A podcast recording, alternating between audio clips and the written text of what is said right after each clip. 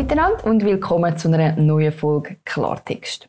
Letzte hat mich eine Kollegin gefragt, ob ich mich selber als bürgerliche Feministin bezeichnen würde. Und das hat mich ehrlich gesagt ziemlich beschäftigt, weil mache ich das? Feminismus bedeutet, gemäß dem Duden, eine Richtung von der Frauenbewegung, wo von den Bedürfnissen der Frau ausgehend eine Veränderung von gesellschaftlichen Normen will. Also zum Beispiel weg von einem ursprünglichen Rollenbild und weg will von einer patriarchalischen Kultur. Feminismus ist grundsätzlich eigentlich eine coole Sache. Den gibt es nämlich eigentlich auch schon ziemlich lang. Schon relativ früh, wir reden hier vom 19. Jahrhundert, ist aber Feminismus bzw. der Begriff Feministin sehr negativ behaftet gewesen.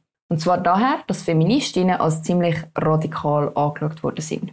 Das kann etwas Gutes oder etwas Schlechtes sein. Auch heute haben es Feministinnen nicht unbedingt einfach.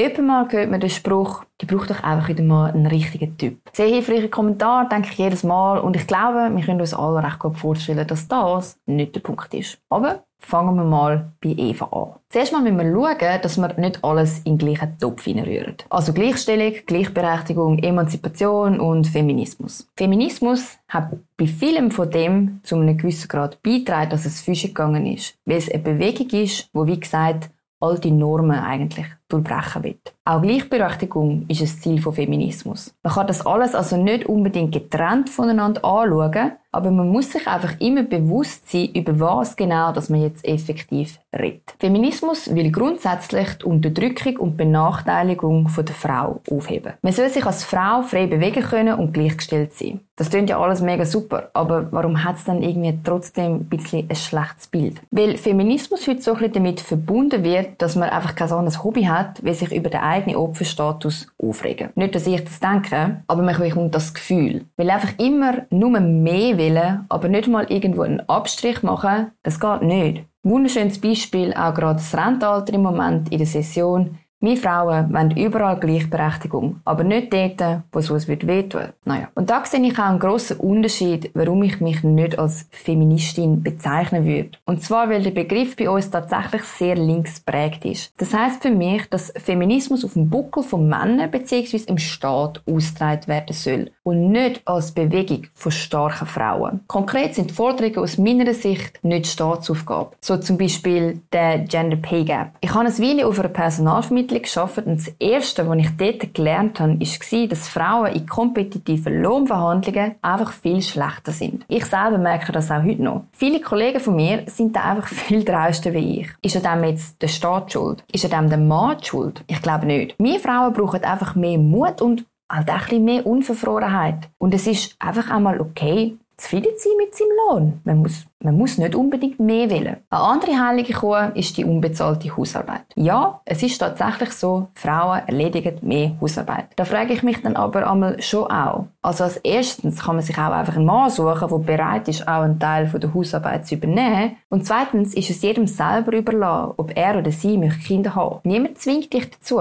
Jeder ist für seine Entscheidungen am Schluss selber verantwortlich. Und wenn jemand sechs Kinder haben will, dann hat er sechs Kinder. Aber wenn jemand nicht sechs Kinder haben will, dafür davon träumt, Millionärin zu werden, dann ja, dann ist das auch okay. Weder ist der Staat dafür verantwortlich, dass du deine sechs Kinder kannst bezahlt betreuen noch ist der Staat dafür verantwortlich, dass du Millionärin werden kannst. Jeder entscheidet für sein Leben und lebt nachher auch mit diesen Verantwortlichkeiten, die die Entscheidungen mit sich bringen. Und wenn das ein Haushalt ist, dann ist es so. Wir müssen aus meiner Sicht einfach wieder lernen, dass man Lebensentscheidungen akzeptieren muss und man sich nicht darauf verlassen können muss, dass einem nachher irgendjemand hilft, zum Beispiel der Steuerzahler. Weiteres Beispiel von Forderungen sind, dass Frauen schlechter bezahlte Jobs haben. Das hört man und höre auch ich immer wieder. Vielleicht liegt das aber schlichtweg auch nicht unbedingt daran, dass es Frauen sind, sondern vielleicht liegt es einfach an der Branche. Zum Beispiel an der Pflegebranche. Dann kann man sagen, ja, die Löhne in dieser Branche sind definitiv zu tief. Und in dieser Branche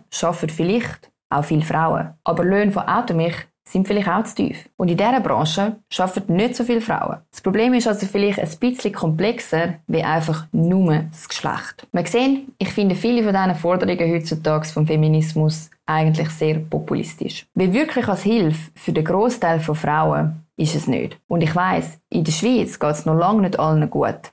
Aber das nur aufs Geschlecht schieben, bin ich dann einmal schon ein bisschen kurzsichtig. Wenn wir über all das reden, will ich aber den Wert von einer feministischen Bewegung überhaupt nicht absprechen. Viele Errungenschaften von der Gleichberechtigung hätten wir heutzutage nicht, wenn es keine starken Feministinnen gegeben hätte und auch die Männer, die sie dabei unterstützt haben. Zum Beispiel ein Wahlrecht für Frauen, freie Ehe, Recht auf Bildung und so weiter.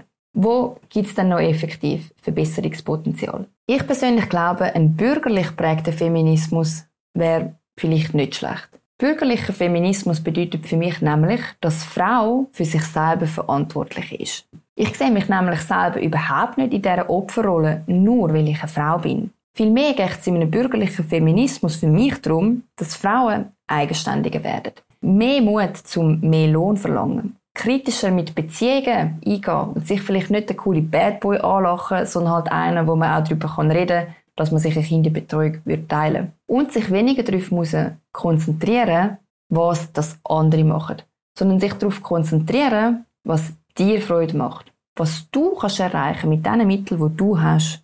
Feminismus ist für mich, Frauen Mut zu machen, das zu erreichen, was sie wollen. Und zwar ohne jemand müssen schlecht machen oder von jemand anderem müssen Unterstützung zu haben.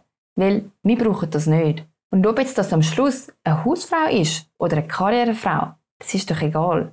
Wir müssen wegkommen von dem Denken, dass das eine etwas Schlechtes und das andere etwas Gutes ist. Einfach nur, weil man auf dem Markt kein Geld bekommt dafür.